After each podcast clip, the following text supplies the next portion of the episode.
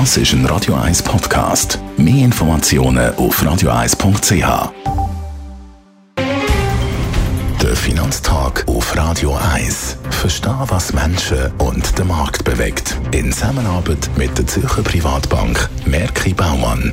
www.merkibaumann.ch wir reden mit dem Gerard Biasco, dem Anlagechef der Privatbank Merki Baumann und schauen in die USA. Dort sind ja Zwischenwahlen. Was für eine Bedeutung haben die eigentlich?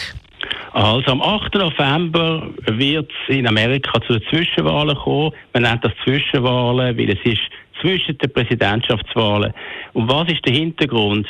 Das, was im Nationalrat bei uns entspricht, das Repräsentantenhaus in Amerika, die haben eben nur eine zweijährige Amtszeit. Also das heißt, es wäre wie bei uns, wenn alle Nationalratsmitglieder müssen neu gewählt werden, wird in Amerika das Repräsentantenhaus neu gewählt am 8. November. Und die kleinere Kammer vom amerikanischen Parlament, vom Kongress, der Senat, dort werden 35 Senatsmitglieder neu bestimmt, jetzt auch am 8. November. Das heißt, es ist zwar nicht so wichtig wie Präsidentschaftswahlen, aber weil momentan Demokraten sowohl im Repräsentantenhaus in der größeren Kammer, im Repräsentantenhaus, als auch im Senat Mehrheit haben, ist es doch nicht ganz unwichtig, vor allem auch für die Wirtschaftspolitik. Was wäre bei einem republikanischen Erfolg zu erwarten? Bei einem republikanischen Erfolg würde es natürlich für den demokratischen Präsident Biden sehr schwierig werden, Gesetze durchzubringen. Das ist ja in den letzten zwei Jahren wirklich einfach gewesen mit der demokratischen Mehrheit im Senat und im Repräsentantenhaus. Er könnte dann nur noch auf seine sogenannte Executive Power zugreifen. Das heißt, seine Machtbefugnis als Chef der Exekutive.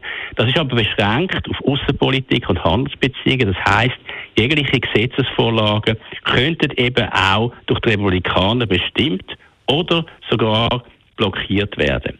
Auch wenn die Republikaner nur eine Kammer, zum Beispiel das Repräsentantenhaus, würden dort gewinnen, also die Mehrheit bekommen, dann wäre es bei einer Rezession zum Beispiel viel schwieriger, eine fiskalische Konjunkturstimulierung durchzubringen. Das heißt also, man müssen mit höheren politischen Risiken bei einer geteilten Macht in den USA rechnen und das heißt natürlich, dass die Risikoprämie für amerikanische Anlagen, zum Beispiel für US-Aktien, aber auch für den amerikanischen Dollar, ist am Steigen, wenn die Republikaner würden mindestens eine Kammer vom Parlament gewinnen. Und umgekehrt, wenn ein demokratischer Sieg würde anstehen, was würde sich da ändern? Ja, das wäre eigentlich der Status quo, wie wir ihn jetzt haben, wird die äh, fortgeführt. Da hätte also überall die Mehrheit, könnte Gesetz leicht durchbringen. Der Dollar würde eher stark bleiben. Aber natürlich die amerikanische Zentralbank müsste dann mit den Zinserhöhungen, so wie vorgesehen, relativ aggressiv weiterfahren. Auch nicht ein einfaches Umfeld, wie wir ja gesehen haben in den letzten zehn Monaten. Danke vielmals für die Einschätzung, Gerard Biasco, der Anlagechef der Privatbank Merki Baumann. Der Finanztag gibt es auch als Podcast auf radioeis.ch. Präsentiert von der Zürcher Privatbank Merki Baumann. www.merkibaumann.ch